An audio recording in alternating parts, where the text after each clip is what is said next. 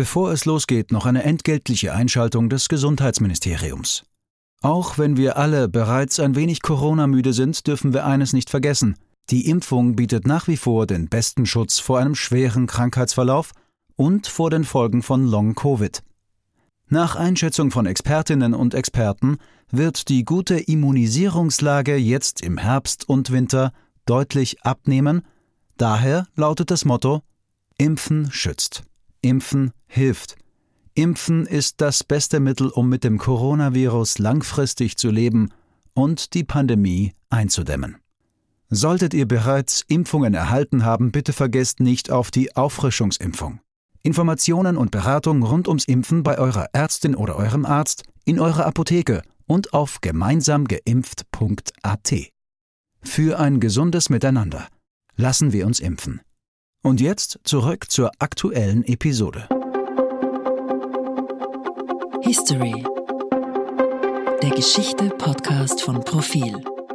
Guten Tag. Ich bin Christa Zöchling, Redakteurin des Profil und ich begrüße die Profil-Hörerinnen und Hörer zum heutigen Podcast. Unser Gast heute ist Frau Elena Messner. Sie ist Kulturwissenschaftlerin und hat vor einem Jahr ein Buch im Atelier Verlag herausgebracht, gemeinsam mit Peter Pirker unter dem Titel Kriege gehören ins Museum, aber wie? Guten Tag, Frau Messner. Guten Tag, hallo. Frau Messner, äh, dieses Buch ist vor einem Jahr erschienen und ist eigentlich hineingeplatzt mitten in eine große Diskussion darüber, wie es mit dem Heeresgeschichtlichen Museum weitergehen soll. Ähm, wir wissen, der derzeitige amtierende Direktor des Museums, der allerdings interimistisch bestellt wurde im Jahr 2019, äh, nachdem er es vorher schon längere Zeit äh, ganz, äh, also die, die Position schon hatte. Dieser Direktor hat sich wieder beworben und ist auch in dem Dreiervorschlag an einer, an, also er ist, er befindet sich in diesem Dreiervorschlag, das heißt, er könnte es wieder werden und deshalb hat sich die Debatte jetzt auch neu entzündet. Frau Messner, wie kamen Sie auf die Idee, dieses Buch herauszubringen? Mhm. Was hat Sie daran interessiert? Ähm, was waren Ihre Überlegungen? Warum haben Sie sich auf diese Art und Weise in die Debatte eingemischt? Ja, das Buch, äh, das ich eben mit Peter Birker gemeinsam herausgegeben habe, ist eigentlich so eine Art Zwischenstand der Debatte, die wir dann zu dem Zeitpunkt, also letztes Jahr schon fast eineinhalb Jahre geführt haben. Mittlerweile sind es ja über zwei Jahre eben, dass, die, dass diese eher vehemente, jetzt auch mediale, politische, aber eben auch wissenschaftliche Debatte am Laufen ist. Und ähm, ja, mit Peter Birker und mit Nils Olga, einem Filmemacher, habe ich ja schon vor zwei Jahren die erste Ausstellung und Tagung, die als kritische Intervention zum HGM gedacht war, veranstaltet.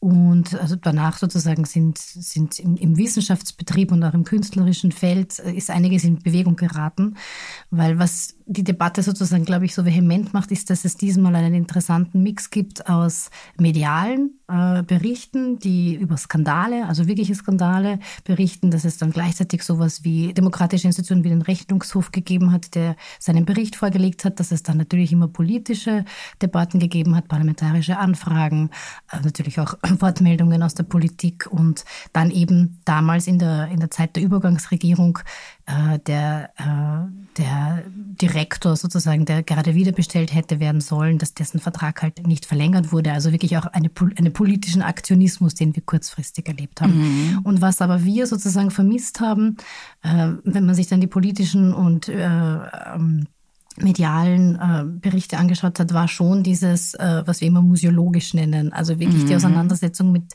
dem, mit den Ausstellungen, mit dem, mit den Fragen der Kuratierung, nicht nur historisch, aber eben auch, sondern auch die Frage, wie stellt man da, nicht nur was erzählt man dann, also äh, welche, welche Themen oder welche Objekte oder sondern wie inszeniert man sie auch in diesem Museum. Mhm. Und dadurch, dass das äh, endlich sozusagen ein museologischer Diskurs wurde, ist es, glaube ich, besonders spannend geworden, auch für die Wissenschaft und mhm. für die Museumswissenschaft.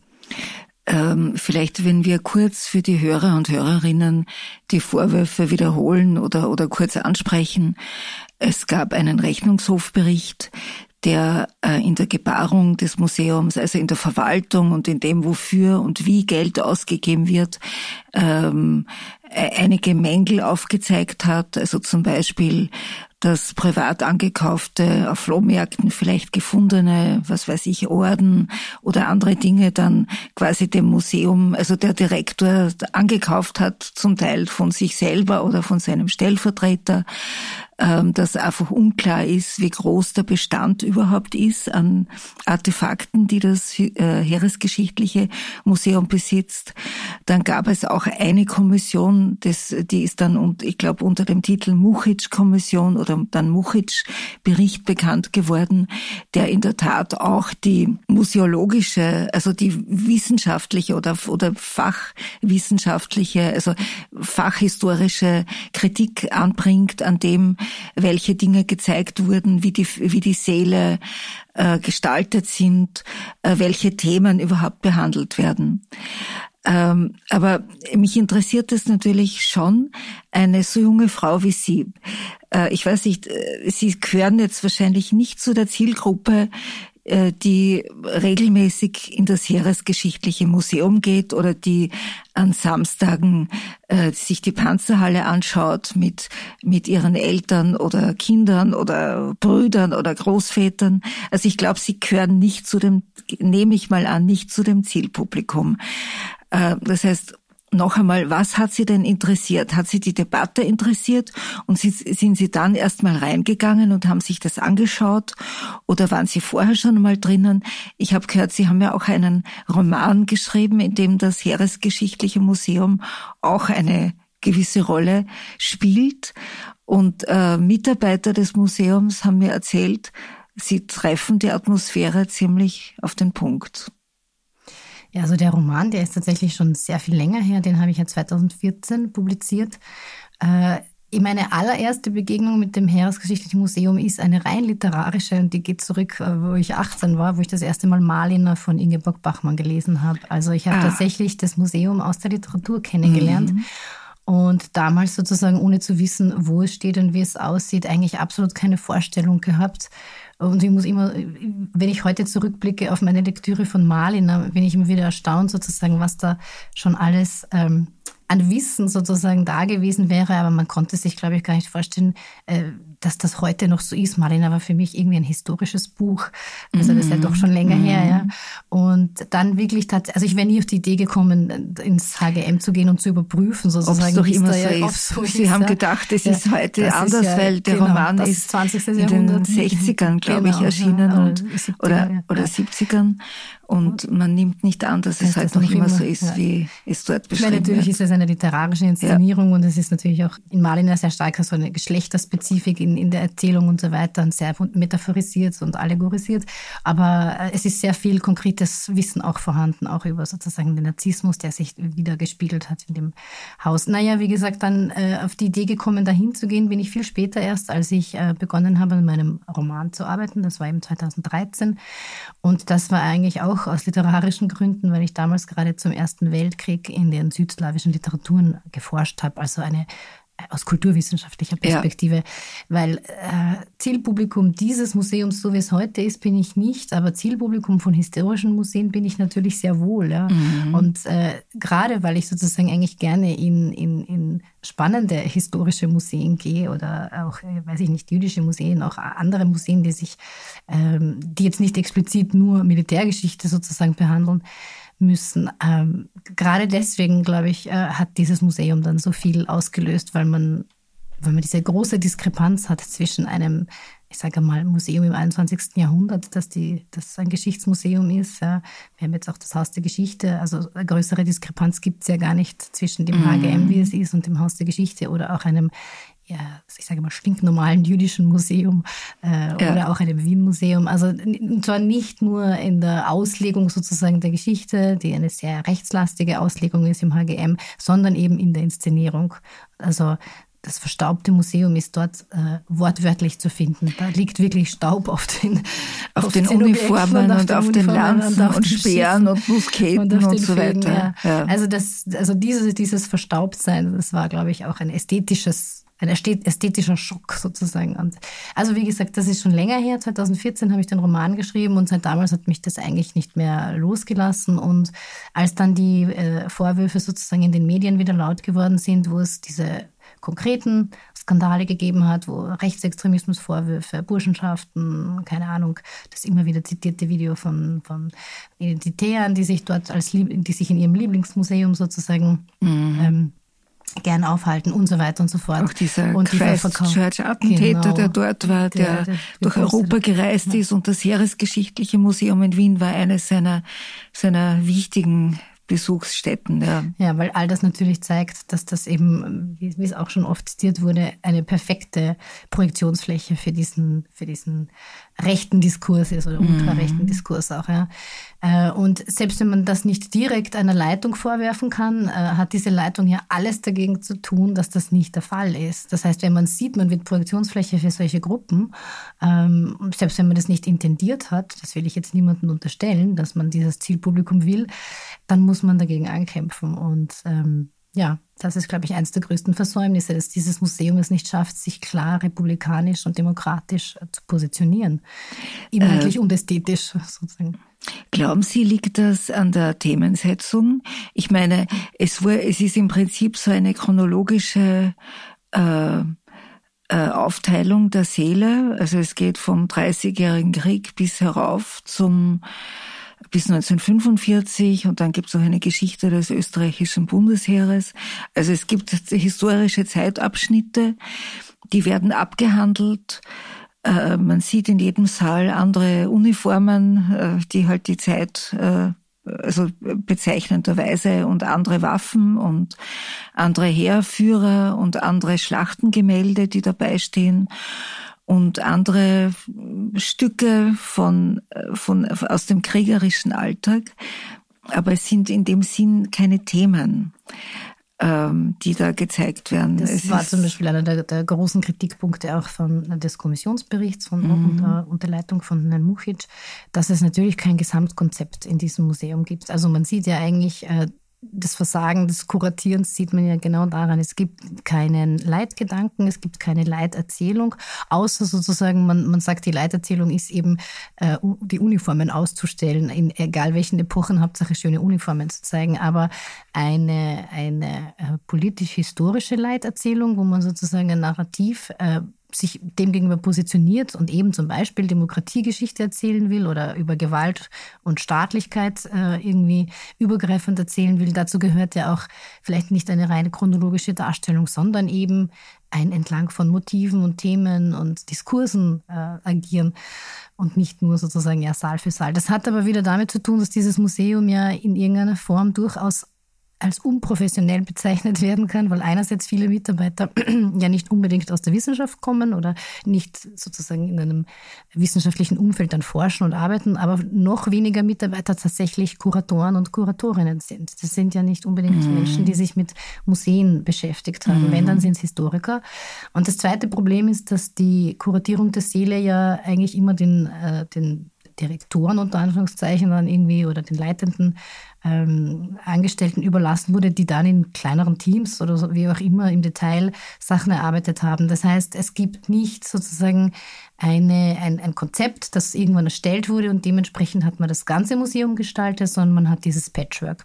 Und die am meisten kritisierte Ausstellung aus den 90ern ist ja die zum äh, Zweiten Weltkrieg, ähm, die katastrophal ist und die wirklich dringend neu gemacht werden muss, woran überhaupt kein Zweifel mehr besteht. Mhm. Niemand, niemand äh, findet diese Ausstellung gut. Und die Frage ist, wie konnte so eine Ausstellung aus den 90ern, also mhm. da waren wir noch mitten in den ganzen Opferthesendiskursen und dem, und dem Kampf darum, überhaupt einmal eine Ausstellung über den Zweiten Weltkrieg überhaupt zu haben. Und das war das Resultat. Ja, ähm, ja wie konnte sowas so lange noch bestehen bleiben, äh, ohne dass in dem Museum jemand sagt, damit tun wir uns selber nichts Gutes. Mm. Das müssen wir für uns ändern. Ja? Jetzt, da braucht es keine externe Kritik, sondern das müsste jeder Mensch mit offenen Augen oder mit Hausverstand äh, selber mm. sich wünschen, wenn es ja. sich ernst nimmt als Museum einer Republik. Äh, können, also Sie sagen, es ist eigentlich vieles Äh, bei Film ist es die Struktur, die da einfach nicht gut ist. Also zu wenig Kuratoren im Personalstand, die, die wissen, wie man äh, mit Museen oder in Museen mit Dingen umgeht. Ähm, zum Teil liegt es wahrscheinlich auch äh, daran, dass es direkt dem Landesverteidigungsministerium und dort einer bestimmten Sektion natürlich unterstellt ist. Das heißt, die Interessen des Bundesheers äh, schlagen irgendwie durch. Es gibt, glaube ich, diese eine Aussage von einem ehemaligen Mitarbeiter, der sagt, na ja, also eine, eine, eine, eine Ausstellung über Deserteure und über den Holocaust wird das Landesverteidigungsministerium nicht finanzieren. Also das heißt, wird, hat, daran hat das Bundesheer kein Interesse. Ähm, das heißt, das ist ein Strukturproblem. Und äh, Frage jetzt, ist nicht auch das Haus, also der Ort selbst ein, ein Problem, weil er ursprünglich war dieses Arsenal, also dieses Museum im Arsenal ja geplant als eine Art ähm, Waffenkammer, einen Weihraum für die für das Heer. Äh, der Architekt Theophil Hansen hat sich dann allerdings mit dem Kaiser komplett überworfen, weil er das irgendwie so auch nicht wollte, aber es wurde so, es ist so gekommen. Das heißt, das Haus selber ist ja schon eigentlich ein Denkmal, wenn es nicht so groß wäre, könnte man es behandeln wie das Loeger-Denkmal und eine Intervention davor stellen, die darauf aufmerksam macht, wann und warum es gebaut wurde. Also ist das Haus ein Problem oder, oder haben Sie eine Idee, wie man damit umgehen könnte? Das sind tatsächlich die auch aus äh, äh, kulturwissenschaftlicher, aber eben auch vielleicht aus künstlerischer Sicht die interessantesten Fragen. Dieses Gebäude, so wie es ist, ist eine irrsinnige Einladung dazu, mit dem umzugehen. Man muss aber überhaupt Lust haben, damit umgehen zu wollen. Und es gibt ja schon immer wieder sozusagen auch, auch schon öfters aufgekommen, die, die Frage, ob das ganze Museum eben ein Museum im Museum ist und ob das Museum selbst ein Objekt äh, ist.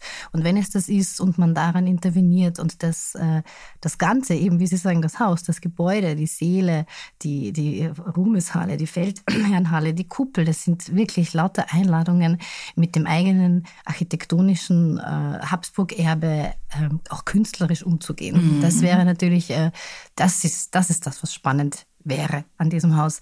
Äh, derzeit aber zurück zur Struktur, derzeit gibt es absolut kein Interesse, äh, überhaupt damit zu arbeiten oder geschweige denn dagegen zu arbeiten. Das wäre natürlich, müsste man eigentlich dagegen arbeiten. Und insofern fügt sich halt dieses Haus, äh, so wie es jetzt ist, einfach, ja, fügt sich einfach ein in das, was dann auch in ihm erzählt wird. Also Haus und Erzählung passen derzeit sehr gut zusammen. Mhm. Und für ein äh, demokratisch-republikanisches Museum, das sich wirklich äh, interessanten, auch äh, museologischen Diskursen stellen will, wäre das natürlich, äh, müsste man das ganz anders denken. Ich glaube aber nicht, dass es eben ein Problem ist, sondern das wäre ja eine Chance. Man, man hat ja dieses Erbe, man, man kann ja damit umgehen, wenn man mhm. will. Ähm, das andere ist auch nochmal eine der relevantesten Fragen, ist ja die Zugehörigkeit zum Verteidigungsministerium, wie Sie ja gesagt haben.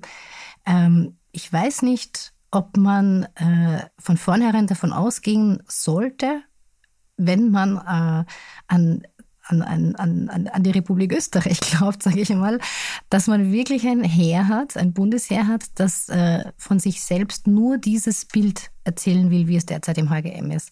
Also ich glaube, man müsste schon sozusagen als Bürgerinnen und Bürger davon ausgehen, dass man eigentlich eben ein ein Ministerium da hat, das sowohl demokratische Interessen hat als auch republikanische Interessen und deswegen ein anderes Bild haben will. Und ich glaube, die Debatte, wie wir sie geführt haben, ist immer davon ausgegangen, dass das sozusagen äh, im Ministerium selbst in Wirklichkeit, so wie es jetzt ist, nicht gewollt sein kann.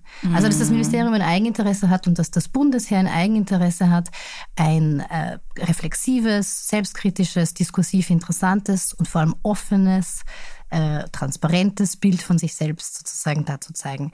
Und ähm, ich, ich kann mich erinnern, bei der ersten Tagung, die wir veranstaltet haben, habe ich ähm, Herrn Trautenberg, der damals anwesend war, gefragt, wer sich denn da eigentlich seiner Meinung nach selbst erzählt in diesem Haus. Ist es sozusagen ein Direktor, der sich selbst erzählt? Ist es, sind es die Museumsmitarbeiter? Ist es eben eine Sektion im Verteidigungsministerium? Oder ist es, äh, ist es das Bundesheer selbst? Ja? Ist, sind es bestimmte Interessensgruppen? Und er konnte es eigentlich nicht beantworten. Ja?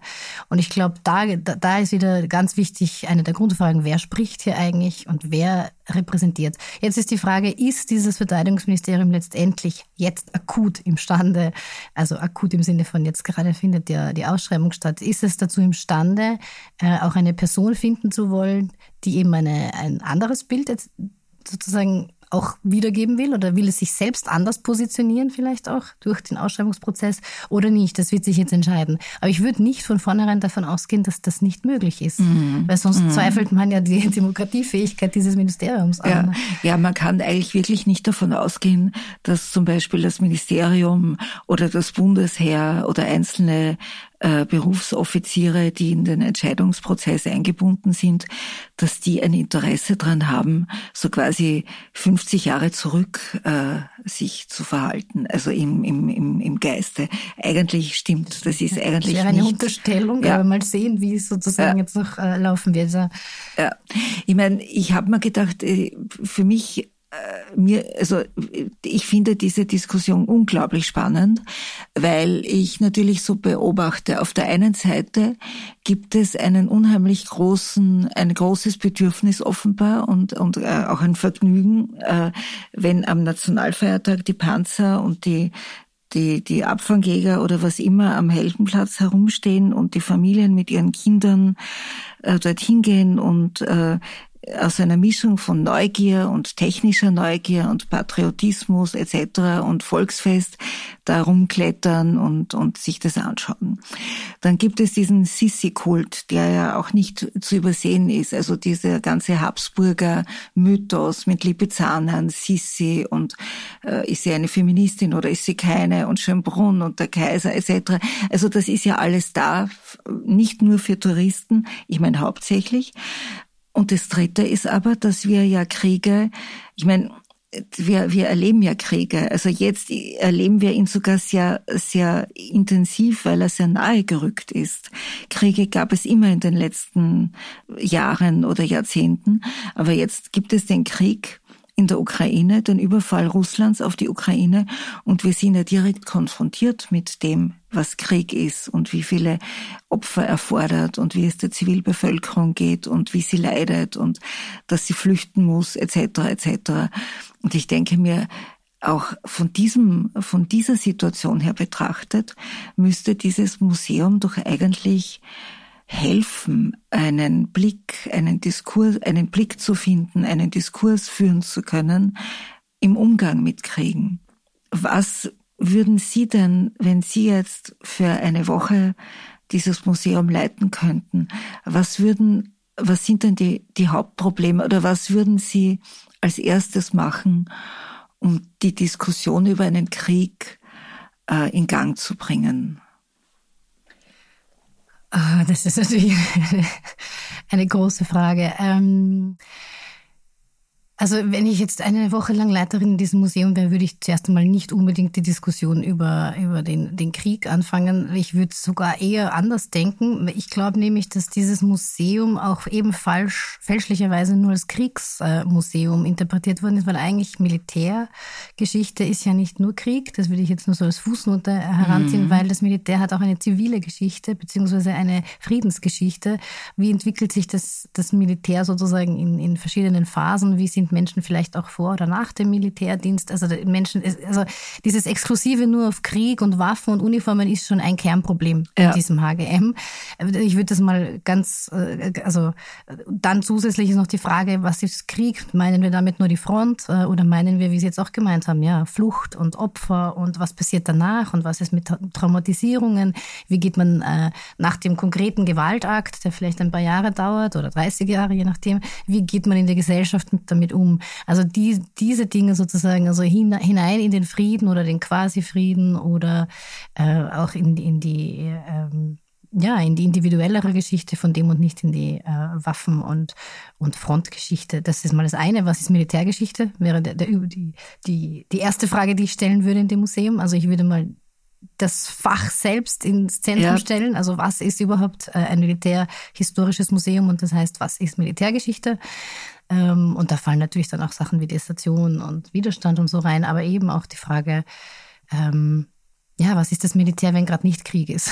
Mhm. Und zu Ihrer aber eigentlichen Frage jetzt zurück, äh, wie würde man den Krieg dann selbst sozusagen ins Gespräch bringen? Dann glaube ich sehr wohl, dass man viel, viel mehr natürlich mit Fragen der Psychologie, der Medizin, politische Entwicklung natürlich, aber vor allem auch wirtschaftliche Entwicklungen. Natürlich, natürlich die territoriale Frage, die steht immer im Vordergrund mhm. bei der Militärgeschichte, aber halt auch nicht nur, sondern dann die soziale Frage. Ähm, und ich glaube gerade eben Psychologie, Medizin, Soziales, äh, das ist etwas, was absolut nicht erzählt wird im HGM. Mhm. Und das kann man vielleicht auch in Ausstellungen nicht erzählen. Also das Allerwichtigste wäre überhaupt einmal ein diskursiver Ort zu werden, weit über die Ausstellungen hinaus. Also äh, viel mehr Tagungen, viel mehr Forschung, mhm. Projektpräsentationen, ähm, andere Formen von Publikationen finden. Ja, warum nicht Podcasts? Ja, mhm. äh, eine, äh, eine Kooperation mit Universitäten und äh, vielleicht Seminare und so weiter und nicht immer in die in die die, in, in, den kriegerischen sozusagen Diskurs einsteigen wollen, sondern in aller Breite sich mit Militär zu beschäftigen, mhm. weil dann ähm, erklärt sich irgendwann auch der Krieg von selbst, wenn man das Militär wirklich verstanden hat, mhm. die militärische Logik vielleicht auch verstanden hat ja. und natürlich politisch, soziale, wirtschaftliche Kontexte verstanden hat, dann kann man vielleicht den Krieg äh, auch erklären oder, mhm. oder besser verstehen. Ja. Ein letzter Punkt noch. Also mir, ich war gestern mir, äh, drinnen. Ich, ich war nicht das erste Mal drin. Ich war schon öfter drinnen, aber gestern wieder. Und da ist mir aufgefallen, da waren halt auch wieder Schulklassen. Und mir kommt vor, das, was Sie jetzt ein bisschen angesprochen haben, das, ähm, das schaffen zum Teil die, die die historisch die Führer, die, die den Schulklassen zugeteilt werden, also die pädagogische Vermittlung scheint mir eigentlich ganz gut zu sein. Ich mhm. habe ein bisschen zugehört ja. und so. Da sitzen dann die Schülergruppen am Boden äh, in Vierergruppen und äh, denken über etwas nach, schreiben was zusammen, schauen sich was genauer an, auf Anweisung natürlich des äh, der Fachleitung, also der, der Führung. Also das, das kommt mir ganz gut mhm. vor eigentlich. Das und das ist, ist äh, vielleicht in, das, was Sie ja, meinen. Das ist in den Kommissionsberichten ja. auch zum Beispiel äh, sehr herausgestrichen worden, dass die Vermittlungsarbeit in dem Museum äh, äh sehr vorbildlich ist. Ne? Mhm. Man muss dazu sagen, dass die entkoppelt ist von der Leitung. Ich sage das jetzt nur, weil wir über Strukturen gesprochen haben, dass das eine eigene Schiene ist sozusagen und die, die, die dort führen, das habe ich am Anfang auch nicht gewusst. Also die, die meisten, die dort führen, sind äh, auch wieder eher junge äh, Menschen von einem jungen Team sozusagen zusammengestellt und die sind extern. Also die sind nicht Angestellte des Museums Aha. mit 40-Stunden-Jobs, mhm. sondern das ist sozusagen eine Gruppe, die halt pro Führung dann auch bezahlt wird. Gibt es im Haus der Geschichte auch so eine ja. Struktur. Ja. Und dann gibt es aber die Mitarbeiter des Museums oder manchmal auch Mitarbeiterinnen, aber eher selten, die auch noch führen und äh, das sieht dann manchmal ganz anders aus. Also Verstehen. da gibt es ja. auch noch eine Diskrepanz in innerhalb der Vermittlung. Aber das ist ja genau das. Also ähm, in der Vermittlung ist so viel möglich in diesem Haus, weil man hat ja tatsächlich ein unglaublich spannendes Thema, nämlich die Frage, wie Gewalt und Politik eben zusammenspielen. In, in, in, und natürlich kann man Geschichte sozusagen aus einem spezifisch thematisch fokussierten Blick in, äh, in den Blick rücken. Das ist natürlich äh, toll. Und dann hat man eben das Haus, über das man eben erzählen kann. Nur wenn das nur in der Vermittlung passiert, ist das einfach zu wenig. Noch dazu, wenn diese Vermittlung, wie gesagt, teilweise widersprüchlich ist. Ähm, es kann nicht sein, dass man sich dann auf die Vermittlung zurückzieht und sagt, da passiert es schon. Es muss in der ja. Ausstellung selbst auch eine Vermittlungsebene hinein. Und das ist wieder das, was jeder Kurator, der dort mit offenen Augen durchgeht, feststellen wird. Es gibt eigentlich keine vermittelnde Position. Es gibt viel zu wenig Kontextualisierungen, es gibt zu wenig ähm, Arbeit am Objekt, also wie sozusagen das Objekt äh, gezeigt und äh, auch die, die, die, die selbstreflexive Frage. Also wir haben hier Objekte, das ist ein Objekt, das ist eine Inszenierung Inszenierung. Ich zeige, dass ich inszeniere. Das ist das Minimalste heutzutage, dass man sozusagen ähm, nicht die Auratisierung und dieses, ja, ich mache ein Objekt besonders schön und es soll eigentlich versteckt werden, dass ich es schön haben will, sondern umgekehrt. Ich arbeite an dem Objekt sozusagen mhm. und will es ähm, dekonstruieren und dann wieder sozusagen neu zusammenbauen. Das wäre das Minimum, ja. Vor allem, wenn es um Waffen und Uniformen geht. Was denn sonst? Ja, aber wie gesagt, Vermittlung, Kontextualisierung passiert ja äh, zum Glück auch manchmal in dem Haus. Und da wird es wieder spannend, auch kulturwissenschaftlich spannend. Mhm. Ja, Frau Meissner, ich würde sagen, wir sind zum Schluss gekommen. Und ich sage herzlichen Dank. Ich glaube, ich habe jetzt auch sehr viel gelernt. Dankeschön. Danke Ihnen für die Einladung.